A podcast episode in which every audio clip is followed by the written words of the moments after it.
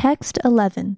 America is currently in another period of economic anxiety in which parents and students wonder whether the disjunction between the campus and the workplace leaves many college graduates unprepared for gainful employment in a hyper competitive world.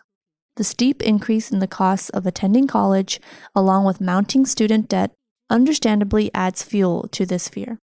Technology has enabled the growth of other just in time delivery systems of education, those that give the student specific training for a job that is available now. 1.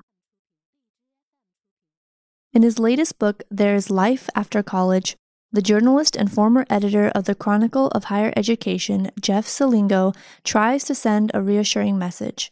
Addressing students and their parents, he aims to dispel your fears about life after college by offering to make sense of the career options out there and giving practical advice on how to find one's way among them. Selingo emphasizes that what you do in college is typically more important than where you go. A comforting thought in a time of admissions craze and crazy competition to get into elite schools. But is it true? 2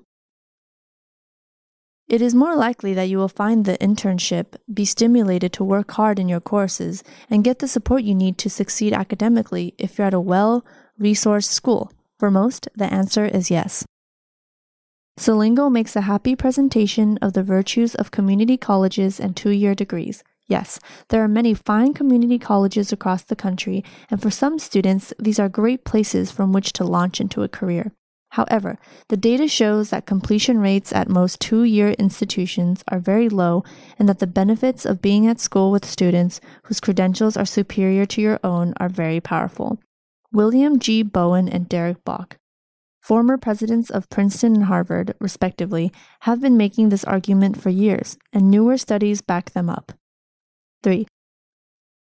But he goes too far in urging schools to have a much tighter relationship with corporations that claim they can't afford to train people on the job and are instead asking colleges to do it for them. Like many commentators on higher education, Selingo wants to see it disrupted. 4. I am heartened by Selingo's observation that the most successful graduates I found in researching this book were those who could translate what they learned in one context the classroom, to another that is far different.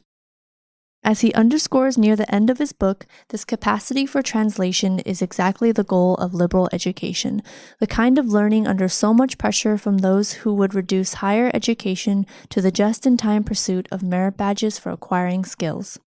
5. Sure, by preparing themselves for 21st century jobs, broadly educated graduates can reduce fears about life after college but as empowered citizens, they can also work to transform an economy and polity now hell bent on reproducing privilege and poverty. A. Sure, it's a better return on investment to go to a less well known school and do really, really well than it is to go to a highly selective school and do no work at all. But this is clearly not a legitimate comparison. B. Instead, what is really needed today is the kind of pragmatic liberal education the philosopher John Dewey called for a century ago, one that wouldn't be reduced to short term training, but instead would empower graduates to be engaged citizens. C. It's understandable that parents and students are questioning whether a traditional four year degree should be the default option in today's world. D. While Selingo should know better than to say that, the BA curriculum today is bound by what schools have offered for centuries, he is certainly right to point to the ways that colleges and universities can do a much better job of helping students connect what they learn on campuses to what they will do after graduation. E. Many college graduates were proudly critical of this real world, and some of them turned out to be instrumental in helping to transform its culture and economy, engaging in protests and supporting progressive change. F.